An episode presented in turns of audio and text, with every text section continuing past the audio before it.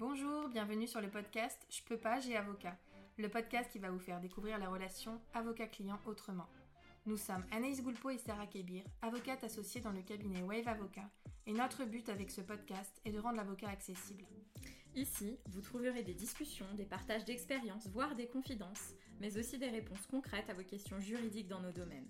Grâce à un langage adapté, des réponses claires et de la bonne humeur, nous espérons pouvoir répondre à vos questions et inquiétudes et peut-être vous donner une nouvelle vision de l'avocat.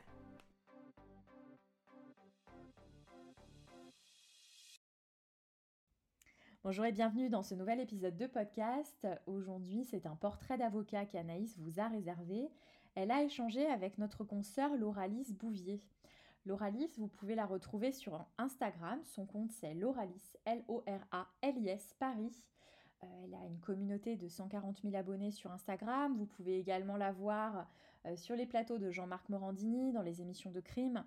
Elle, euh, montre assez facilement son quotidien d'avocat, son organisation. Tout ce qui est un petit peu accessoire à l'activité traditionnelle de l'avocat et qui n'est pas moins intéressant. Dans ce podcast, Lauralis va évoquer son parcours de la thèse de doctorat jusqu'à l'avocature, de sa pratique professionnelle, de plutôt généraliste finalement. Et puis, elle, elle nous a confié quelques mots sur un projet en cours, Cyberguardian, qu'elle développe avec, euh, avec une associée, euh, une de nos consoeurs, et qui, euh, qui va permettre de répondre à, aux dérives des réseaux sociaux. Un projet très attendu. Et en fin de podcast, vous découvrirez les trois, voire quatre causes qui lui tiennent particulièrement à cœur. On vous laisse avec cet épisode. Bonne écoute. Bonjour Laralis, merci d'avoir accepté notre invitation sur le podcast. Alors, est-ce que tu peux un peu te présenter euh, brièvement pour euh, ceux qui nous écoutent? Oui, alors je m'appelle Laura-Lise Bouvier, je suis avocate au barreau de Paris, je suis docteur en droit. J'ai enseigné pendant très longtemps à l'université et euh, en école de commerce. Aujourd'hui, c'est vrai que j'enseigne plus trop à la fac, j'enseigne dans des formations privées et dans des, et dans des ministères, aussi bien en France qu'à l'étranger. Je ne sais pas trop ce que je peux dire de plus. j'aime le bleu, j'aime le chocolat. Et puis sinon, je fais énormément de domaines du droit différents. Alors, je suis hyper spécialisée de facto par mon doctorat. Pour autant, ça ne m'empêche pas de faire beaucoup de pénal, beaucoup de droit des affaires, un peu de droit familial aussi, un peu de droit du travail. Bref, je, fais des domaines divers et variés. Ça, on va en parler parce que c'est intéressant, je trouve, par rapport à ton portrait d'avocat. On va dire, nous, on aime bien faire des portraits d'avocat euh, ici. Et donc, euh, c'est vrai que c'est une chose que j'ai euh, notée. Donc, on, va pouvoir en, parler. Et je crois que tu es très active, j'en suis même sûre, sur, sur les réseaux. donc, il y a toute une audience pour toi. Donc, je pense que ça fait aussi un peu partie de, ton quotidien. Oui, tout à fait. Bah, je suis très présente essentiellement sur Instagram, qui est ma plateforme de prédilection. Euh, sur laquelle j'ai euh, environ 140 000 abonnés. Et c'est vrai que je partage mon quotidien d'avocate euh, là maintenant depuis plusieurs années dessus, aussi bien par des posts, mais aussi beaucoup par des lives que j'organise très régulièrement, par des stickers de questions. Et j'essaye en fait de montrer que le droit n'est pas un domaine élitiste, n'est pas réservé uniquement aux initiés et que ça reste des problématiques au final de la vie quotidienne qui peuvent concerner tout le monde. Oui, donc ça c'est très intéressant. Hein. Tu sais, nous avec ce podcast, c'est aussi notre but hein, de rendre l'avocat accessible. Donc je pense que c'est ce que tu fais au quotidien. en ça, il y a pas mal de valeurs, j'ai l'impression, qui sont partagées. par exemple, je t'ai entendu dire, quand j'ai préparé ce podcast, je t'ai entendu dire que, voilà, par rapport à tes valeurs d'avocate, je pense qu'il y en a une qu'on partage, c'est l'empathie. Euh, notamment aussi par rapport au domaine que, que tu exerces. Donc euh, voilà, enfin, pour toi, dans ton parcours, qu'est-ce que ça t'a amené d'un, de plus en fait par rapport euh, peut-être enfin, à, ta manière d'exercer, à ta relation avec ton client? Est-ce que tu penses que ça a eu un impact? L'empathie? Ouais. Bah, je pense que c'est essentiel. La, la, bienveillance et l'empathie, ça fait partie de mes valeurs, non seulement de mes valeurs en tant qu'avocate, mais aussi donc des valeurs de mon cabinet, mais, mais de mes valeurs en tant qu'être humain aussi. Euh, je pense que c'est essentiel et je pense que dans le métier qu'on fait, c'est essentiel d'être empathique et bienveillant. Alors, j'en parlerai, mais aussi bien à l'égard des clients, heu, qu'à l'égard aussi des confrères et des consoeurs, c'est aussi, heu, très important.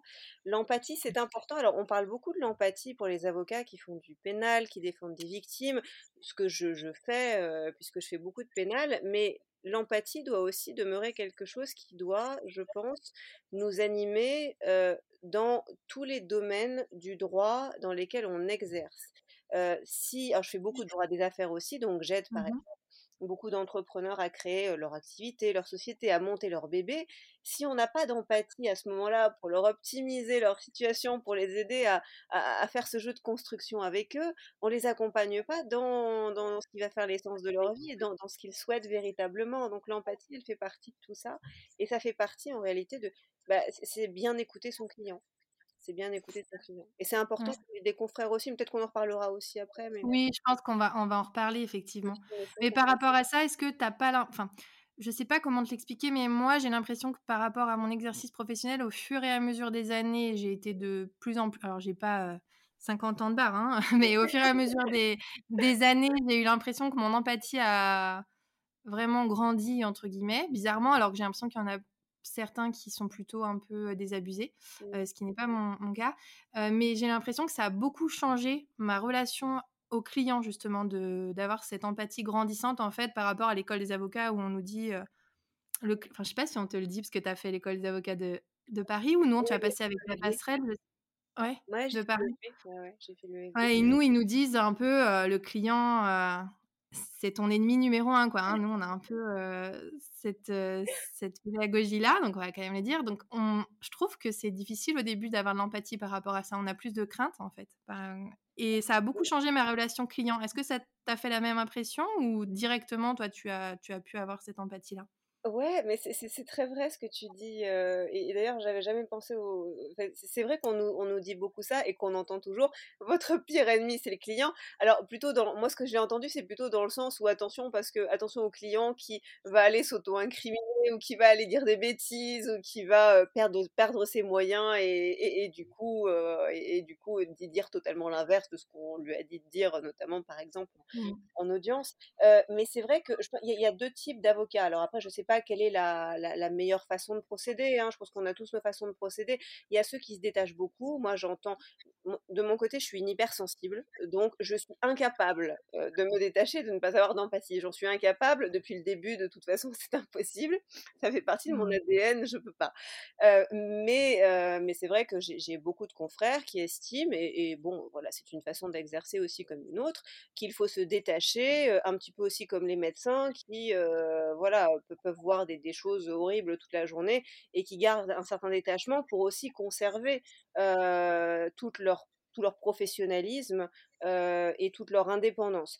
Toutefois, je pense qu'on peut parfaitement conserver ce professionnalisme et cette indépendance en ayant de l'empathie et je pense qu'au contraire, si on la maîtrise bien et et et toi de ton côté, je sais que c'est ton cas aussi parce que tu m'en as un petit peu parlé, je vois un petit peu comment tu Mmh. fonctionnes. Je pense que si on la maîtrise bien, c'est un outil qui est fondamental, heu et qui nous permet d'être véritablement à l'écoute du client et véritablement à l'écoute de ses demandes. Parce qu'il faut pas oublier qu'en face de nous, peu importe quel est leur problème ou quelles sont leurs demandes, on a des personnes qui sont sinon en souffrance, du moins en demande à chaque fois. Elles sont pas forcément en souffrance, mais du moins elles sont en demande et on se doit de répondre à cette demande-là et sans empathie, je trouve que ça fonctionne peut-être moins bien, mais après c'est mon avis. Oui, bah, avis, complètement partagé. Je trouve que c'est plus du coup, plus agréable aussi d'exercer comme ça. Ça me crée justement un lien avec les clients totalement différents et que je trouve beaucoup plus épanouissant. Voilà, Oui, pour eux, pour nous, voilà. Mais après, c'est vrai que chacun chacun fait comme il veut, mais c'est c'est ce que nous, on partage en tout cas et je pense qu'effectivement, tu as la même manière de fonctionner. C'est pour ça que je voulais t'interroger sur ça. Parce que finalement, c'est j'ai pas l'impression que ce soit non plus la majorité, donc j'aime bien aussi pouvoir mettre en lumière ce genre de choses, voilà, je trouve que c'est important. Et et justement, je voulais aussi rebondir par rapport à ça. Pourquoi? Parce que du coup, on a vu, hein, tu as une thèse, tu l'as dit, tu as fait, pas mal d'années d'études. Pourquoi avoir choisi avocat plutôt qu'un autre? Et surtout, une fois que tu avais choisi ça, est-ce que des fois tu peux te dire, «Bon, peut-être qu'autre chose aurait été différent, mieux, moins bien»? Est-ce que tu as eu des désillusions ou, ou à l'inverse des bonnes surprises? Bah, À la base, moi, je me destinais pas à être avocate. Moi, j'avais fait une thèse pour être professeur d'université. Et c'est pour ça que j'ai enseigné pendant un long moment. J'ai enseigné, j'ai fait ma thèse à Assas et j'ai enseigné pendant cinq ans à Assas. j'ai été, j'ai été à l'air et puis à terre, ce qui aujourd'hui s'appelle le contrat doctoral. Et, j'ai enseigné pendant cinq ans. et moi, je me destinais à faire ça ce que Mmh j'ai pu découvrir pendant mes années thèse, j'ai adoré faire ma thèse, j'ai adoré l'enseignement, ça a été cinq années vraiment, vraiment merveilleuses. Mais ce que j'ai pu déplorer, c'est le manque de pratique. Je m'étais dit initialement qu'à la fin de ma thèse, je m'inscrirais à l'école du barreau pour éventuellement exercer peut-être un petit peu en tant qu'avocate et voir un petit peu de pratique. Mais j'y avais pas vraiment réfléchi. C'était pas, euh, disons que c'était pas ma vocation première. Et au bout de cinq ans, après avoir sué sang et eau, avoir lu des, centaines d'ouvrages théoriques, je peux te dire que j'en avais marre de, la théorie je me suis dit j'ai envie de voir de la pratique. Et puis j'ai envie aussi de voir autre chose. Euh, donc j'ai envie d'aller plaider, j'ai envie d'aller euh, de, de, rentrer un petit peu plus dans le côté pratique. Et je me laisse cette possibilité-là et, euh, et, et, et donc voilà, on, va voir ce qui, ce qui en sera après. Et puis au final, bah, je suis rentrée à l'école du barreau, j'ai trouvé ça super, j'ai commencé à exercer, j'ai créé mon cabinet très rapidement, et puis je suis restée là-dedans. J'ai continué à donner quelques cours en tant que postdoc, mais c'est vrai que mmh très rapidement, très rapidement, j'avais plus le temps parce que bloquer des cours toutes les semaines, c'était difficile parce qu'aujourd'hui, je plaide un petit peu partout, je plaide en France, je plaide même à l'étranger. Et c'est vrai que bah, des fois, on, apprend une semaine à l'avance qu'on a des audiences, et voire même des fois la veille. Et donc, et donc avoir, pouvoir se, bloquer des, des, cours, c'est un peu difficile. Une, je n'irais pas dire que c'est un regret, parce que, parce que j'adore aujourd'hui ce que je fais. vraiment, je, je, trouve que c'est, on a des possibilités incroyables en étant mmh. avocat. C'est un, un, métier qui est fantastique mais du coup, pour pallier un petit peu ce, voilà, ce, ce, ce manque dans l'enseignement, qui est vraiment aussi une passion et que j'ai vraiment adoré, je continue à donner des formations, notamment dans des ministères, des ministères étrangers. Par exemple, je, je forme les, les, agents du ministère des Finances marocain en contrôle fiscal, par exemple. Puis je donne des, des formations un petit peu partout aussi. Et puis, je fais mes formations en ligne également de mon côté. Ouais, t'es bien occupé, quoi. Tu manques pas d'occupation. ok. Et du coup, bah, par rapport à ça, justement, donc tu le dis, tu fais du fiscal, mais tu fais aussi beaucoup de pénal. Euh, j'ai regardé un petit peu euh, dans voilà, ta manière de te présenter et de ce que tu fais. Tu, pour toi, tu es généraliste, ou en tout cas, tu prônes le généraliste plutôt que la spécialité. Est-ce que tu peux nous, nous en dire un peu plus? Ouais, je, je, prône en fait euh, le côté systémique des choses on, prône beaucoup aujourd'hui l'hyperspécialisation. L'hyperspécialisation, c'est très bien. Hein. Moi, de facto, je suis hyper spécialisée parce que j'ai mon doctorat. Mais je trouve dommage qu'avec l'hyperspécialisation, on perde de vue le côté, euh, bah, justement, ce côté systémique du droit. Pour, je vais donner un exemple très concret, mais j'accompagne, par exemple, beaucoup de chefs d'entreprise euh, dans le développement de leur activité. Pour bien accompagner mes clients, j'ai besoin de ne pas me focaliser que sur un seul élément du droit, et ça vaut pour la majorité de mes dossiers. C'est-à-dire que je vais utiliser aussi bien du droit des affaires parce que je vais leur faire des contrats, parce que je vais, parce que je, je vais leur, leur, leur créer leur, leur, société, par exemple, du droit fiscal parce que je vais l'optimiser fiscalement, voire du droit international parce que ça va être des sociétés qui vont travailler à l'international et que donc par conséquent il va y avoir des règles de droit international à mettre en œuvre. Peut-être aussi que ce client-là, il va avoir des difficultés parce qu'il va être, ses produits vont être dénigrés sur les réseaux sociaux et donc par conséquent il y a on intervient dans le droit pénal. bref, il y a, y a la propriété intellectuelle, il y a plein de choses. Et si on n'a pas cette vision systémique, je trouve qu'on n'a pas une vision assez complète du droit. Alors ça peut faire très peur. Je sais qu'il y a beaucoup de confrères qui me disent mais moi, moi j'aurais peur d'intervenir dans des domaines j'ai oublié le droit du travail aussi, par exemple, le problème qu'il y a les mmh. salariés, etc. Mais voilà, j'ai des confrères qui me disent, moi j'aurais peur d'intervenir dans des domaines que je ne connais pas, pour lesquels je ne me suis pas spécialisée euh, initialement à la fac, ou pour lesquels j'ai pas fait un master 2, par exemple, spécifique dans, dans, dans, le domaine.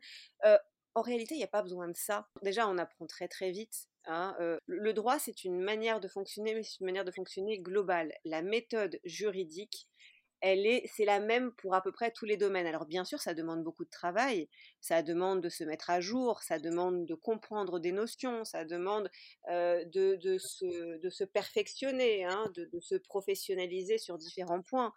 Mais je pense que c'est nécessaire. Parce que si on regarde uniquement un dossier avec un tout petit bout de ce qu'on sait très très bien, bah, c'est pas comme ça qu'on va avoir les solutions potentiellement les plus créatives et qu'on va le mieux pouvoir aider son client. Oui, c'est vraiment un parti pris. Je pense que tu fais partie de la minorité hein, concernant. Enfin, pas de la minorité. oui.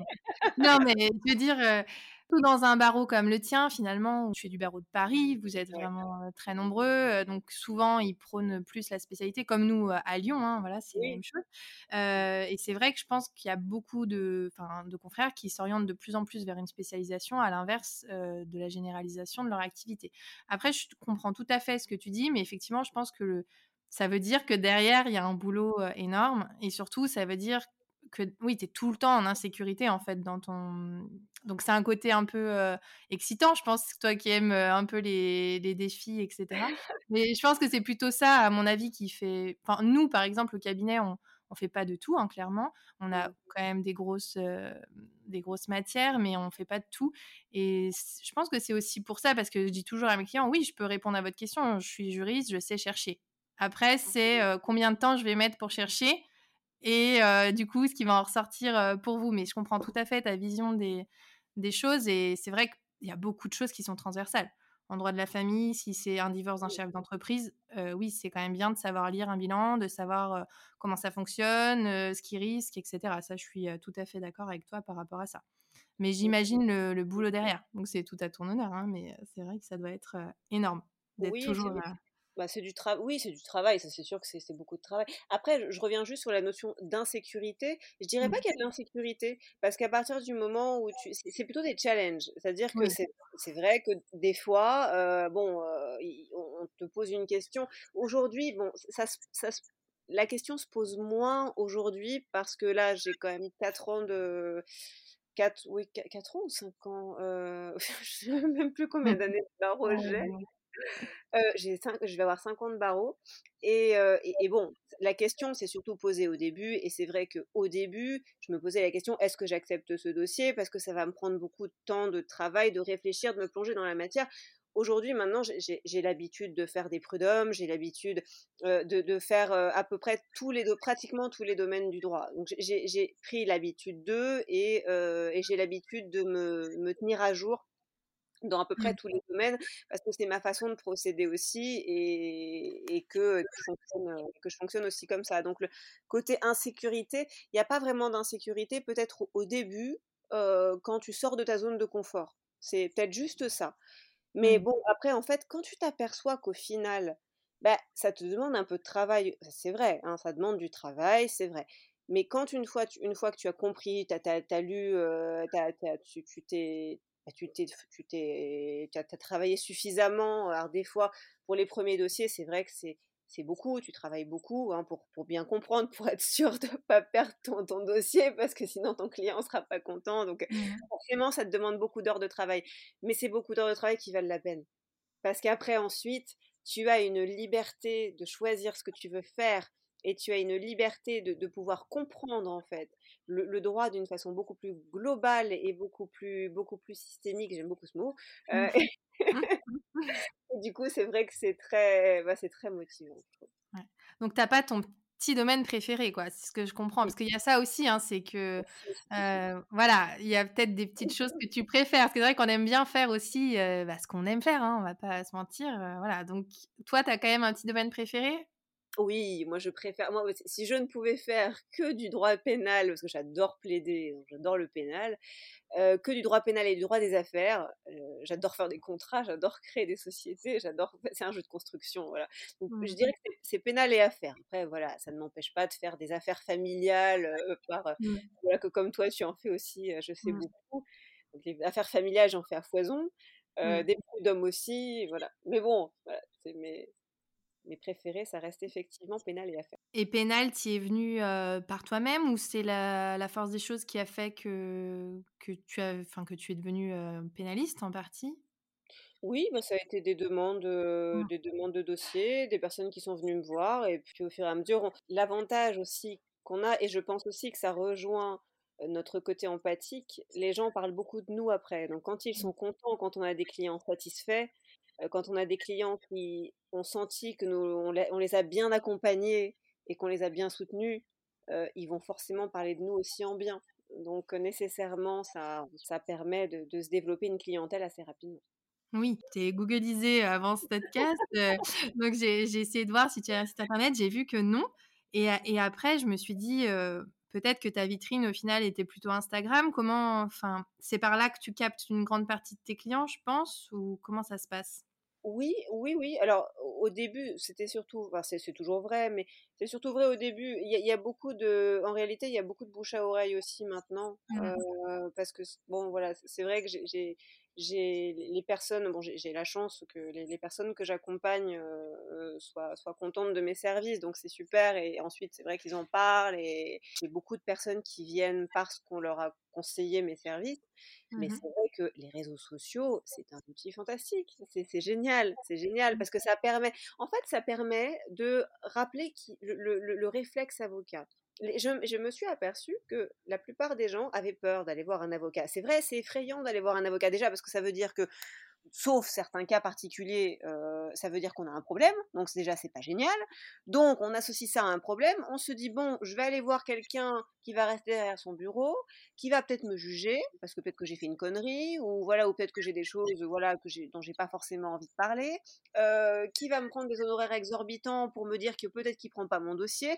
Je sais pas trop comment ça va se passer et en plus ça me semble très compliqué parce que le droit me semble une discipline très obscure et très difficile.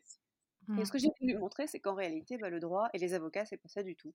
C'est, on est, on n'est pas une profession, euh, une profession inaccessible. On est là pour aider, on est là pour soutenir, on est là pour apporter notre aide.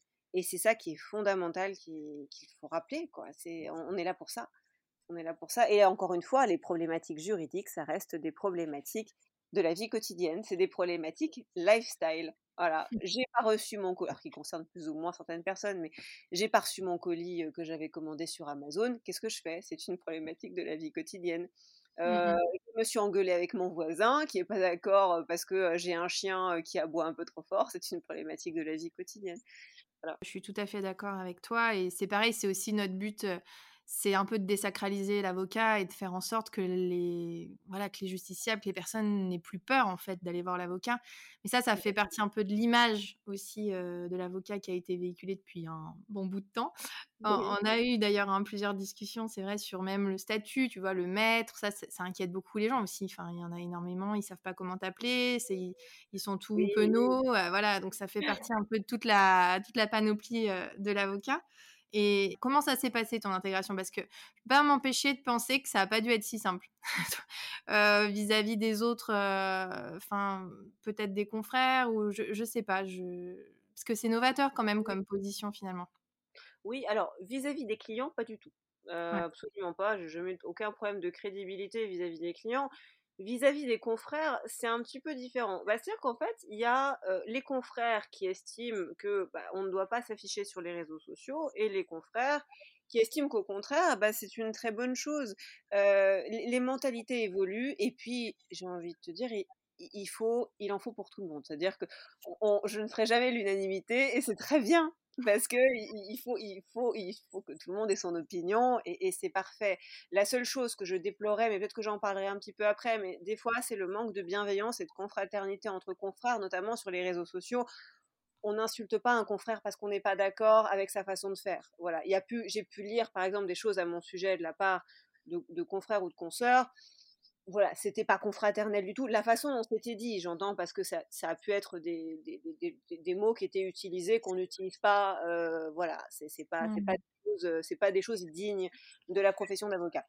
Ouais, tu Mais as déjà eu, ce genre de oui, c'est ah bien ouais. évidemment, c'est c'est arrivé. Mais, euh, mais, mais voilà, il y a quand même une, une certaine modération, je pense, à avoir de la part de, de, de certains, de certains. Mais ça, c'est un manque de, de confraternité. Euh, plus qu'un plus qu'une euh, plus qu'un débat d'opinion sur la façon de procéder. Sur la Mmh. façon de en elle-même, il y en a qui seront pas d'accord avec ma façon de faire, il y en a qui seront d'accord, et c'est très bien qu'il y en ait qui soient pas d'accord. C'est comme ça qu'on, c'est comme ça qu'on a un monde qui est vivant, c'est comme ça qu'on a un monde qui évolue, et c'est parfait. Il en faut, il faut de, il faut de tout, il faut de toutes les opinions, et si on est tous d'accord, ben on s'ennuierait ferme.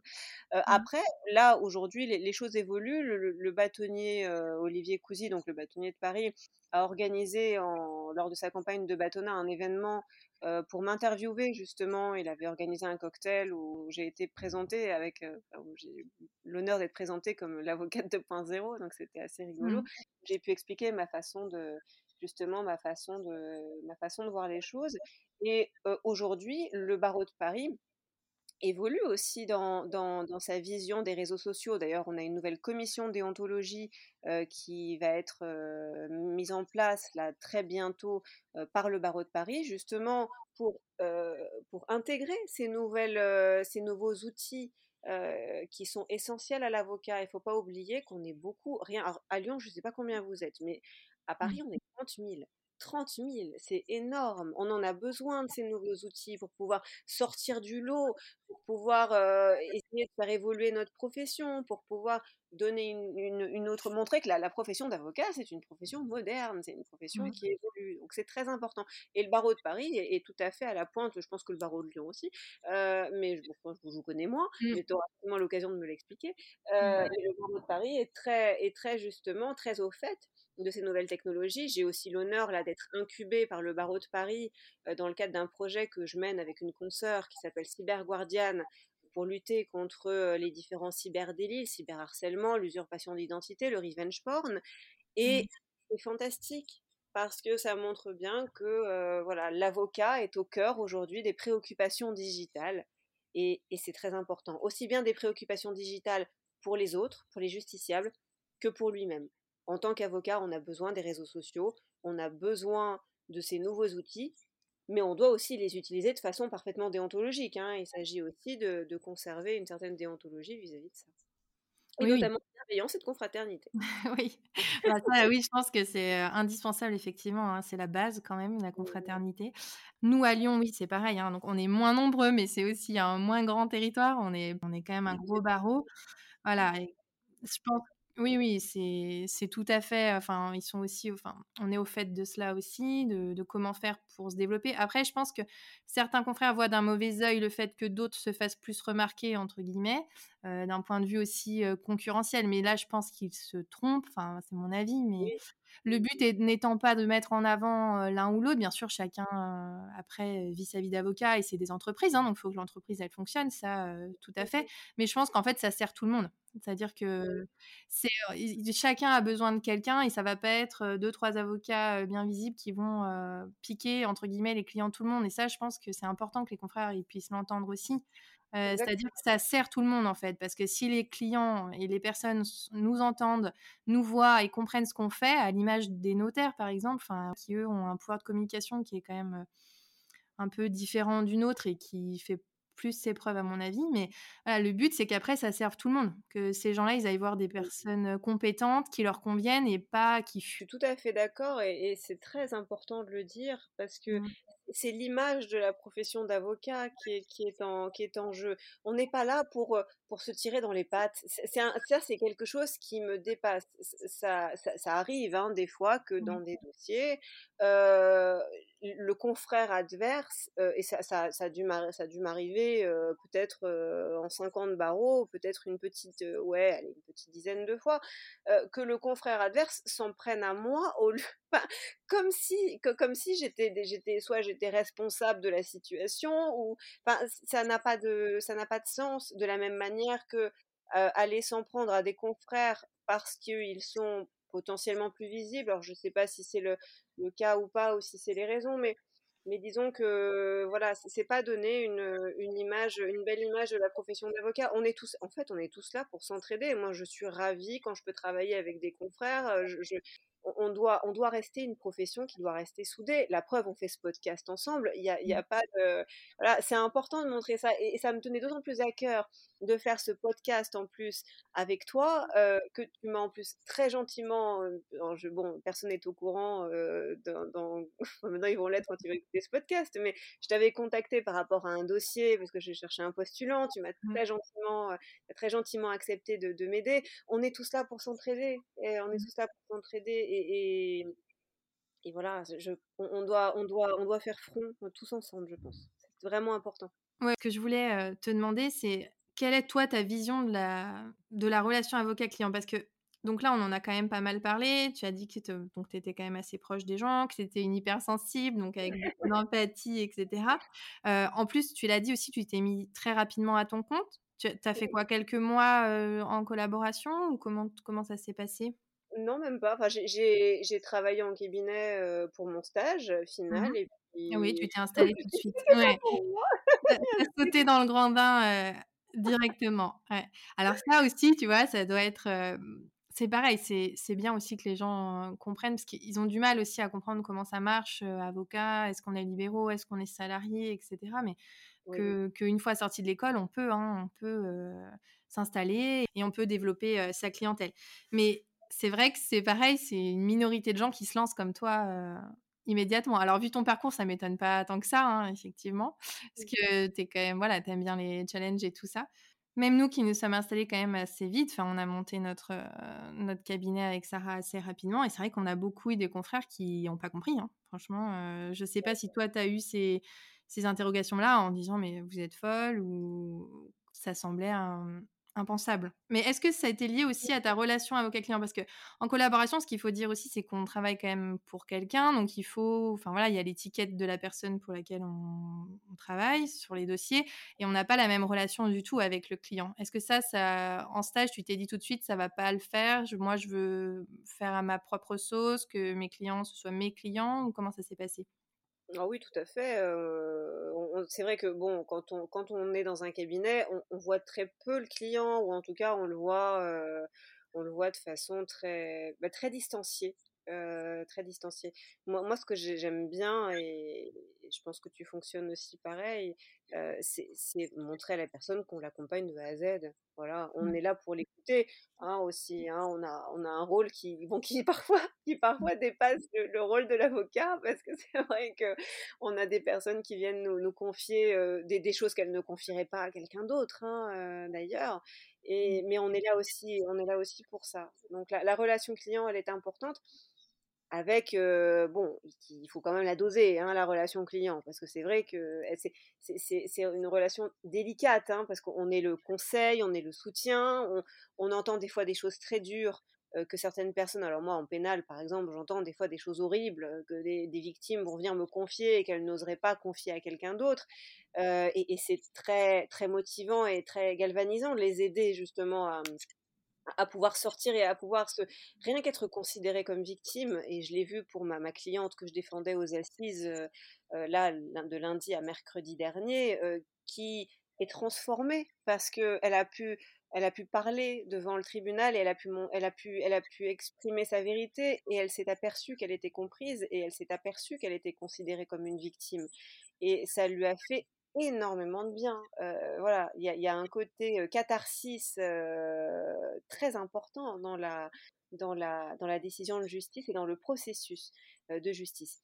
Après, c'est vrai que y a des fois, il y a des clients bon, qui abusent un petit peu, qui vont vous appeler en plein milieu de la nuit pour absolument n'importe quoi, en se disant, mais de toute façon, c'est mon confident, je l'appelle quand je veux. Voilà, faut arriver, faut arriver à deux un petit peu, quoi.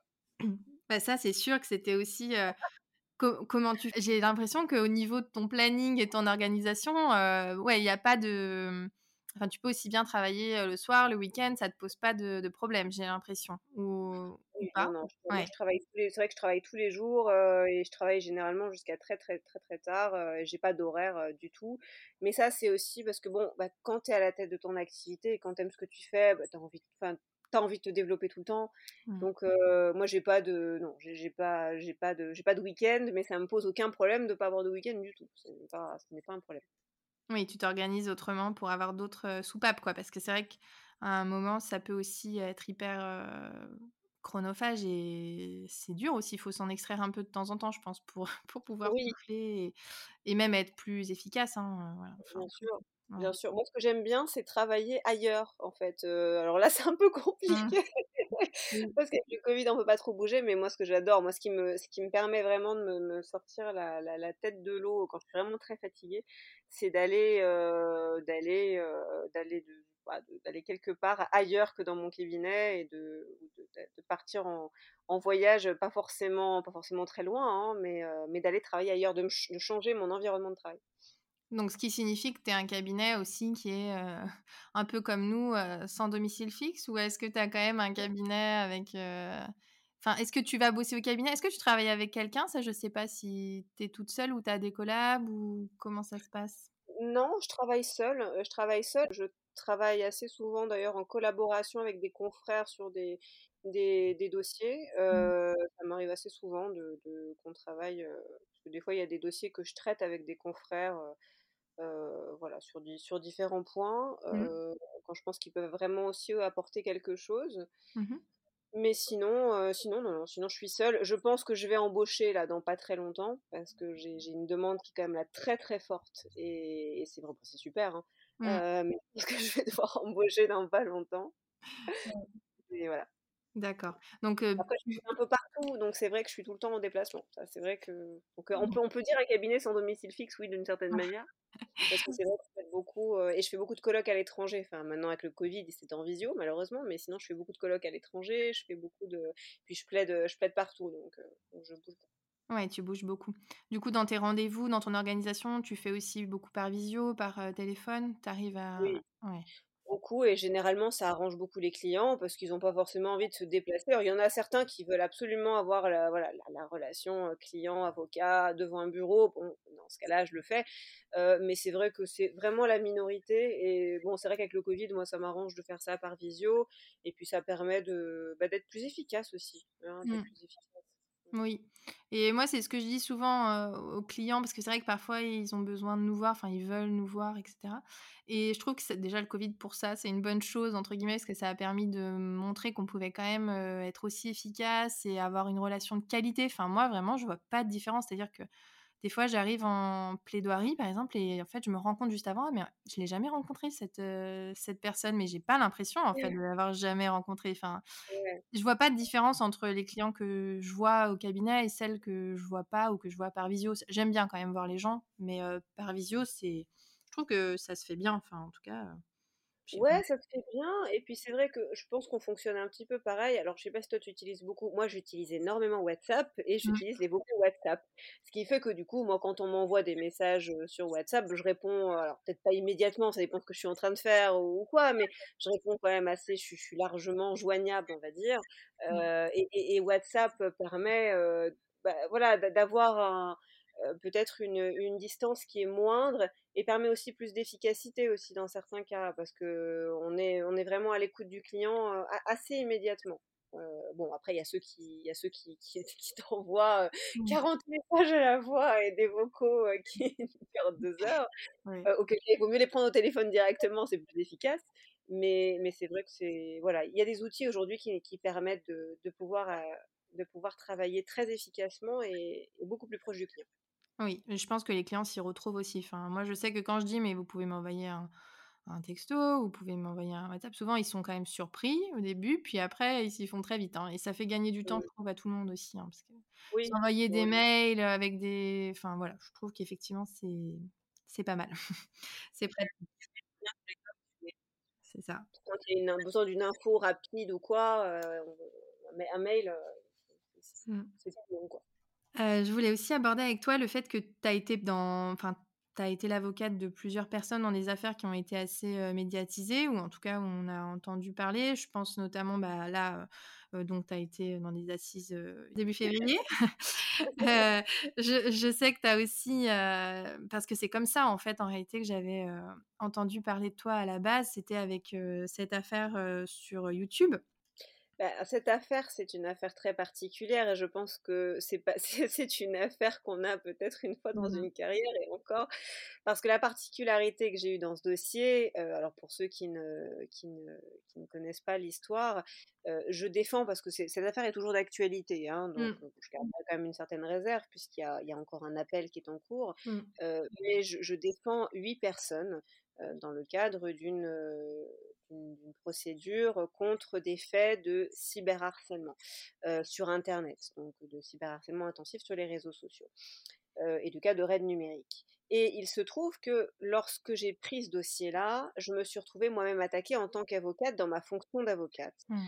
Euh, pour, bah, c'était de l'intimidation d'avocat hein, pour me, me faire au final lâcher le, lâcher le dossier.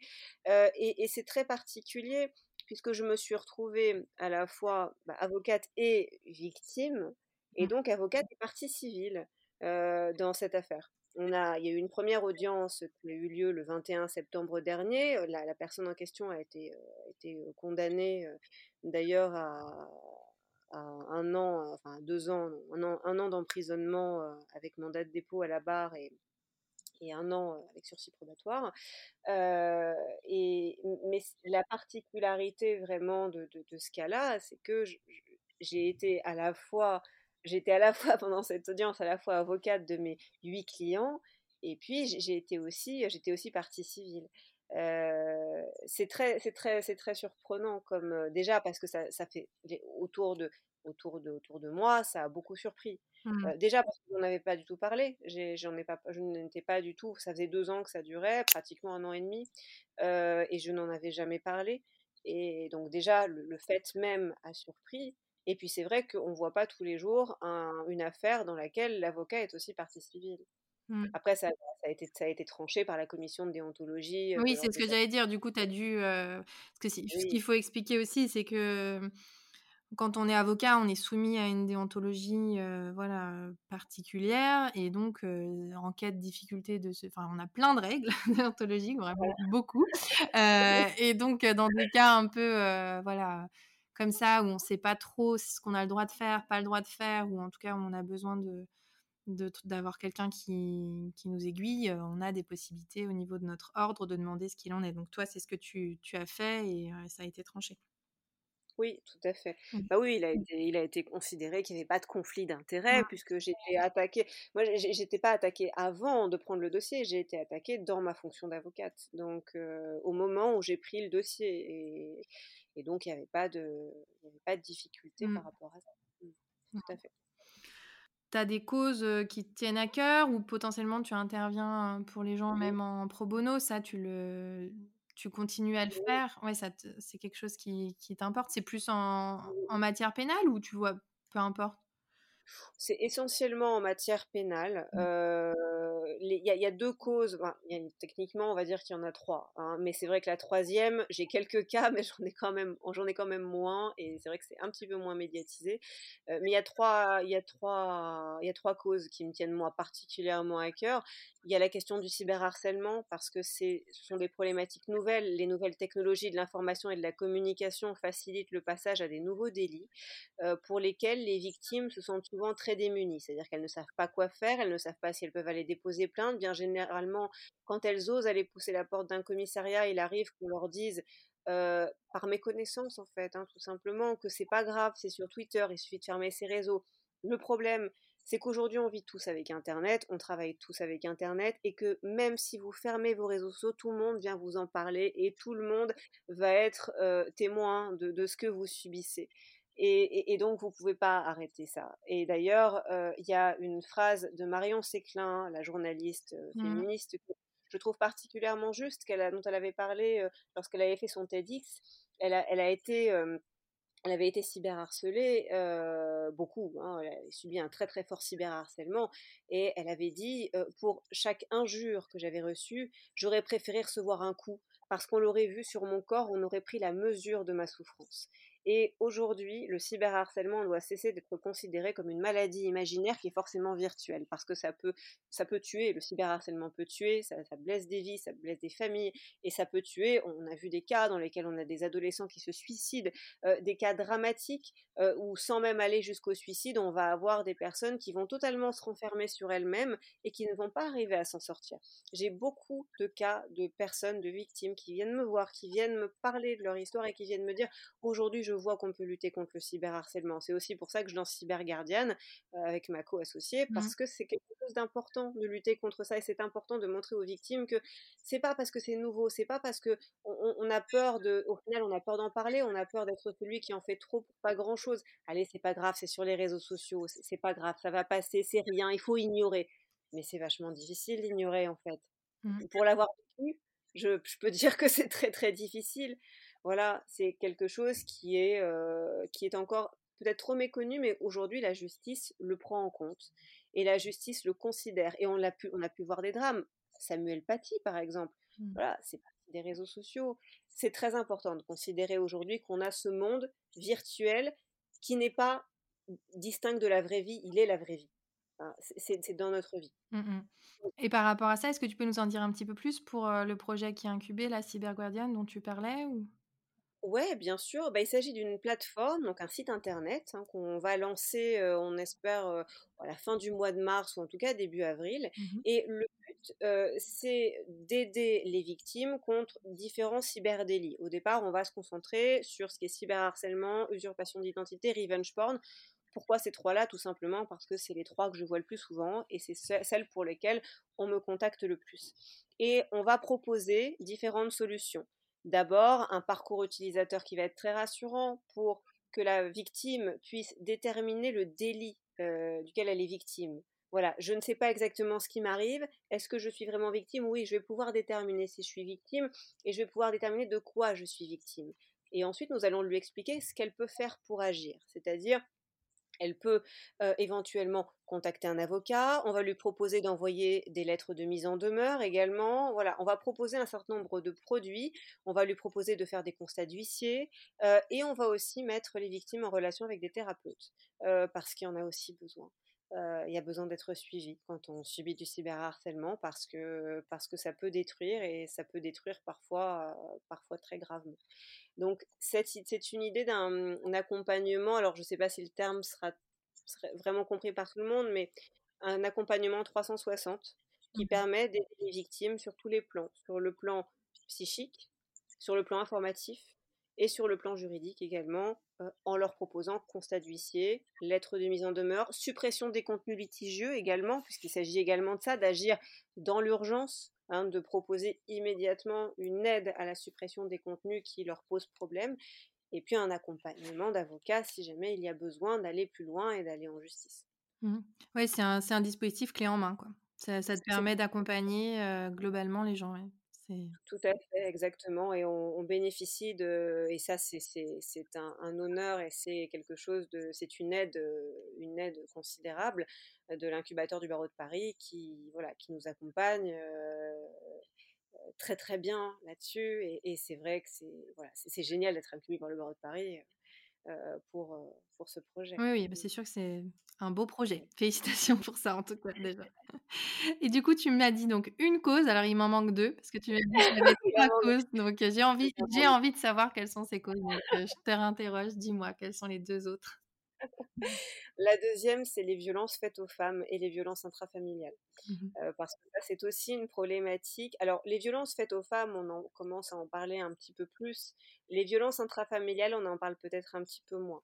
Euh, les deux me, me, tiennent de façon égale à cœur euh, parce que, voilà, je, je, j'ai j'ai une sensibilité quand même féministe on va dire, assez importante. Et c'est vrai que, voilà, il y, a, on voit encore aujourd'hui des drames qui se nouent dans l'intimité qu'on ne soupçonne pas. Et il ne faut pas non plus oublier, parce qu'on a souvent tendance à faire un amalgame dans les violences qui peuvent toucher la famille. Là, je ne parle pas que des violences faites aux femmes, mais des violences qui peuvent toucher la famille. On a souvent tendance à penser qu'il n'y a que les violences physiques, les coups, les bousculades, les coups de pied, voilà, les, violences qui, ne se voient pas forcément hein, sur certaines victimes. J'ai des femmes qui viennent me voir et qui me disent voilà, je reçois des coups de la part de mon conjoint, mais elles ne se voient pas. Est-ce que je peux faire quelque chose? Parce qu'en fait, voilà, mon conjoint fait exprès de me, frapper à des endroits qui ne se voient pas. C'est terrible d'entendre des choses comme ça. Mmh. bon, il y a les violences physiques, mais il n'y a pas que ça. Il faut pas oublier non plus qu'il y a les violences psychologiques qui sont très importantes et qui des fois sont les seules violences qu'on peut retrouver dans des familles et qui peuvent aussi toucher des enfants. Et, ça, c'est la même chose. Il y a des conséquences qui sont très importantes, aussi bien sur le plan psychique euh, que sur le plan euh, physique, euh, qui peuvent se répercuter. Il y a les conséquences, il y a les violences aussi, les violences économiques, les violences sociales, lorsqu'un individu, alors que ce soit un père ou une mère, enfin voilà, peu importe, hein, et il y a des violences conjugales aussi qui, touchent aussi des hommes, hein, j'ai mmh déjà vu des aussi. mais bon, voilà, il y, a mmh, le fait d'éloigner, d'éloigner par exemple une femme ou son, enfant de, leurs proches, ça fait aussi partie des violences qu'il ne faut pas oublier. Et on a tendance, ben, bien trop souvent, à, ne penser qu'aux violences physiques. Et puis il y a les violences sexuelles aussi, hein, qui sont aussi fréquentes hein, dans, les, dans les couples où la domination et, l'emprise sont majeures. Et ça, c'est pareil, il y a très peu de victimes qui en parlent. J'ai la chance d'accompagner plusieurs jeunes femmes qui ont subi des, des, des viols conjugaux. Et c'est vrai que c'est difficile pour elles d'en parler parce que la honte et l'humiliation sont majeures, mais on oublie aussi très vite que c'est une circonstance aggravante, un viol sur un conjoint. Et, c'est important, de, important de voir aussi là que la justice a, son rôle, parce qu'ensuite ces victimes-là, une fois qu'elles en ont parlé, bah, elles se sentent beaucoup mieux aussi. Hein. Il y a ce, toujours pareil, cette idée de catharsis dont on a parlé. Donc voilà, donc les violences, les violences faites aux femmes et les violences intrafamiliales, c'est un sujet qui m'importe tout particulièrement aussi et dont je pense qu'on devrait encore davantage parler. Oui, c'est sûr qu'en ce moment, on en entend plutôt plus parler que d'habitude, on va dire. Mais c'est effectivement des sujets qui, qui devraient être en tout cas au cœur des débats et, des choses pour que ça soit beaucoup plus facile pour les victimes. Hein. C'est sûr que ça, c'est pas... Mmh. Oui. Ok. ben écoute, euh, super. Alors je crois qu'on arrive à la fin de, de, ce podcast. Je vais te poser les deux petites questions qu'on pose euh, toujours, euh, en tout cas. tu as oublié le troisième. Ah oui, bah oui, oui, excuse-moi, oui. Ah oui, oui. Ah non, non, mais oui. Moi j'ai cru que du coup tu disais violence faite aux femmes et violence intrafamiliale. Mais oui, alors, alors c'était un seul. Alors dis-moi. Donc en fait, tu en as quatre. Parce que bon, on peut dire. Ah, oui, j'incluais les autres. Oui, on peut considérer qu'il y en a quatre. Il y a, il y, a, il y a tout ce qui concerne aussi les animaux je trouve qu'on ne parle pas assez des violences qui sont faites, euh, la cruauté envers les animaux. J'ai quelques, quelques cas euh, qui concernent des animaux, mais c'est vrai qu'on n'en parle pas assez non plus. Mmh. Euh, y a on devait d'ailleurs, pendant juste avant le confinement, on devait faire un live en direct avec la SPA, justement pour parler de ces questions-là, pour parler de la place de l'animal dans notre ordre juridique. Et bon, malheureusement, malheureusement, ça n'a pas pu se faire avec, avec le Covid, mmh. mais, mais j'espère que c'est quelque chose. partie remise. Pas de partie remise, mais c'est important d'en parler aussi parce que c'est encore quelque chose dont on ne parle pas assez.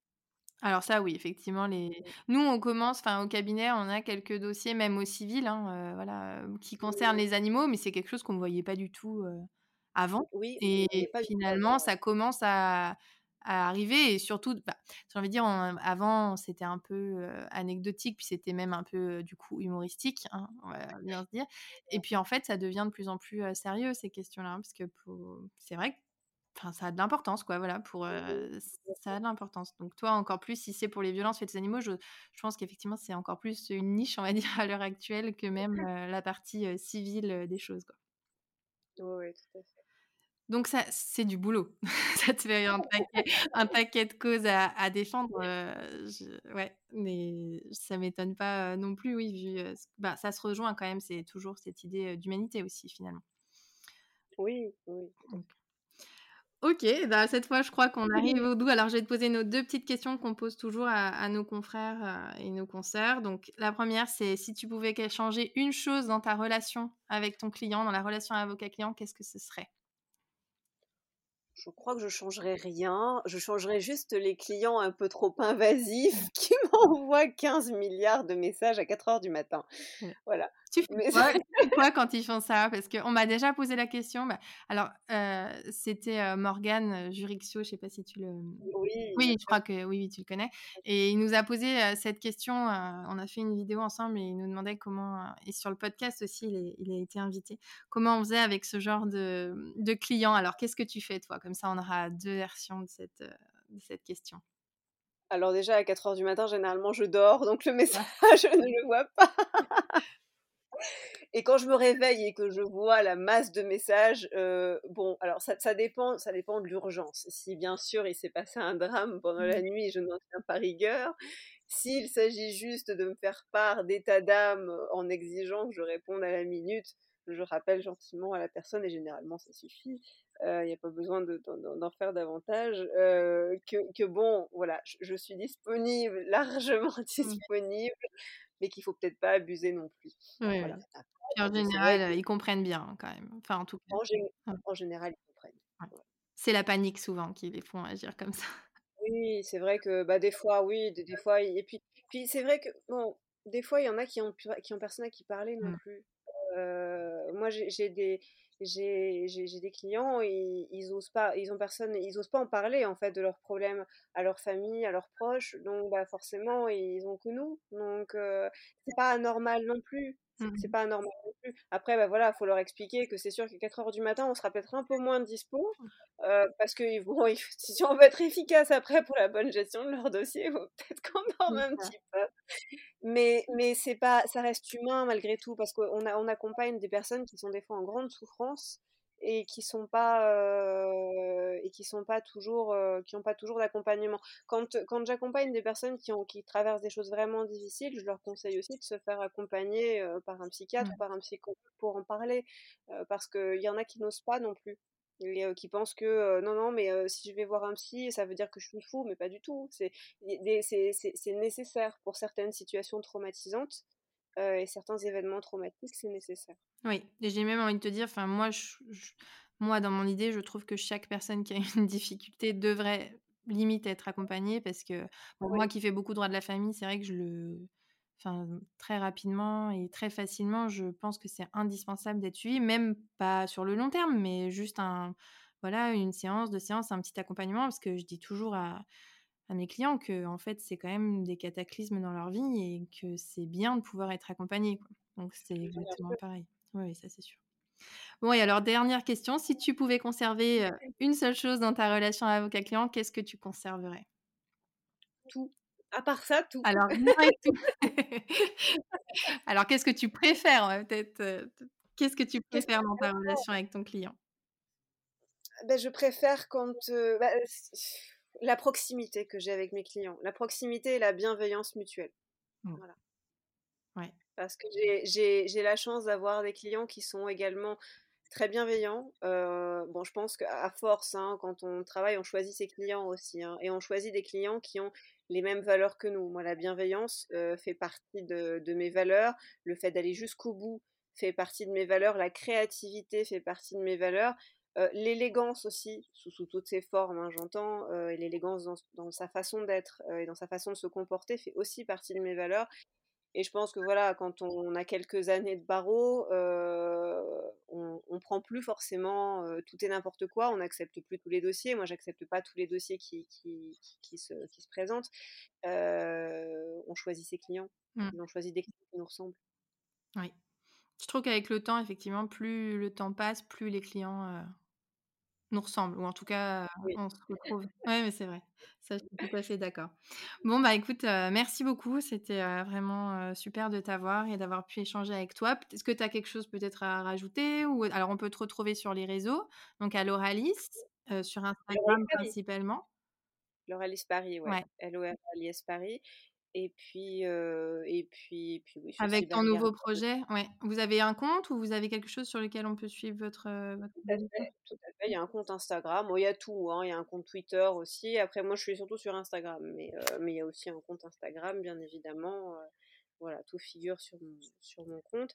Et puis, je voudrais en profiter aussi bah, pour te remercier pour ta bienveillance, pour ta gentillesse, pour, bah, pour, pour tout ça. J'ai pu m'en apercevoir déjà avant parce qu'on s'était déjà contacté toutes les deux avant pour, voilà, pour un autre sujet. Mmh mais, mais c'est vrai que c'est voilà, ça, ça, c'est très plaisant et, et c'est très. Bah, je suis très honorée voilà, d'être. Ben, on est aussi très honorés de t'avoir. Et...